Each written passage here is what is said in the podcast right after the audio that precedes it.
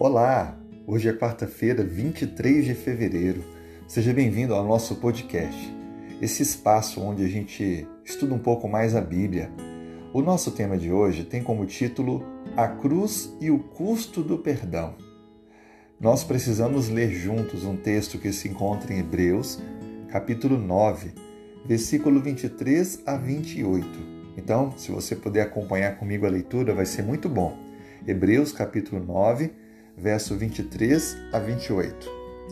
A Bíblia diz: Era necessário, portanto, que as figuras das coisas que se acham nos céus se purificassem com tais sacrifícios, mas as próprias coisas celestiais com sacrifícios a eles superiores. Porque Cristo não entrou em santuário feito por mãos, figura do verdadeiro, porém no mesmo céu, para comparecer agora por nós diante de Deus nem ainda para se oferecer a si mesmo muitas vezes, como sumo sacerdote, cada ano entra no Santo dos Santos com sangue alheio. Ora, nesse caso, seria necessário que ele tivesse sofrido muitas vezes desde a fundação do mundo. Agora, porém, ao se cumprirem os tempos, se manifestou uma vez por todas, para aniquilar pelo sacrifício de si mesmo o pecado.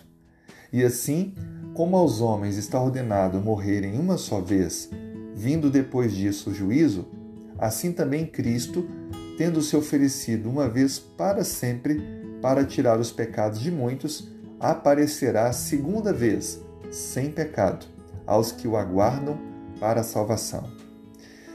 Uau, tanta coisa interessante para compreender aqui, não é? Veja que nesse texto a ênfase dada por Paulo continua a mesma que estudamos anteriormente.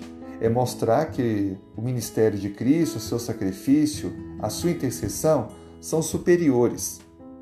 Lembrar que tudo aquilo que era feito no santuário terrestre era apenas um tipo, apenas um modelo do antítipo que viria de fato, a pessoa de Cristo. O texto diz que Jesus entrou no santuário celestial e ele está fazendo algo nesse ambiente. A Bíblia descreve que ele está intercedendo por nós. É interessante notar que o texto descreve que era necessário que isso acontecesse e que no céu também passasse por uma purificação. Não soa estranho o fato de dizer que no céu, o lugar perfeito, precisa ser purificado?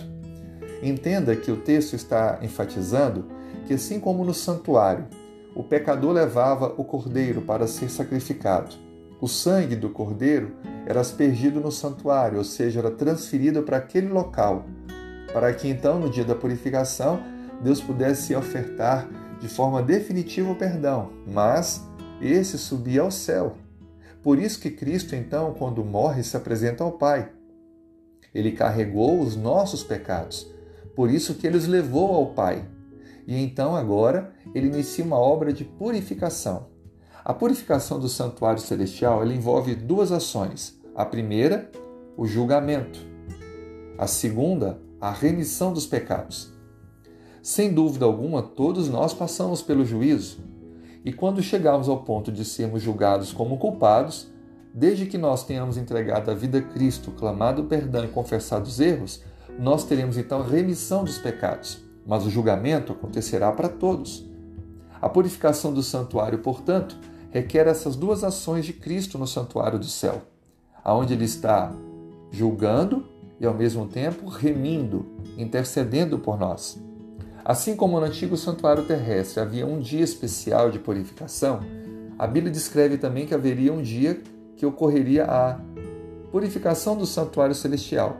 Está em Daniel 8,14, quando descreve um período que deveria se cumprir para iniciar a purificação do santuário ou seja, o início do tempo do fim. As profecias de Daniel apontam que há um marco histórico para o fim dos tempos, e ele já começou. Em meados do século XIX, quando se cumpriu essa profecia bíblica, iniciou-se então o ministério de Cristo de julgamento da humanidade. E quando completar, acontecerá o que diz o final do verso 28. Aparecerá Jesus segunda vez, sem pecado aos que o aguardam para a salvação. Os que ficavam no santuário no seu entorno no dia da purificação, afligindo a alma, aguardavam o perdão de Deus. Os que não se preparavam eram julgados, punidos e exterminados. Assim também será na volta de Cristo. Ele voltará para nos buscar. Os que se preparam hoje estarão com Ele, mas os que não se preparam perderão a vida eterna. O convite de Cristo para mim e para você é que possamos ir a Ele, buscar o perdão e a transformação de vida pela ação do Espírito Santo e nos prepararmos para a breve volta do Senhor. Vamos então fazer uma oração? Se puder fechar os olhos, Senhor, colocamos em tuas mãos a nossa vida, nos transforme e nos perdoe. Obrigado por quem tu intercedes por nós. Por favor, nos traga o perdão, a remissão. Nós oramos em nome de Jesus. Amém. Que Deus te abençoe e tenha um ótimo dia.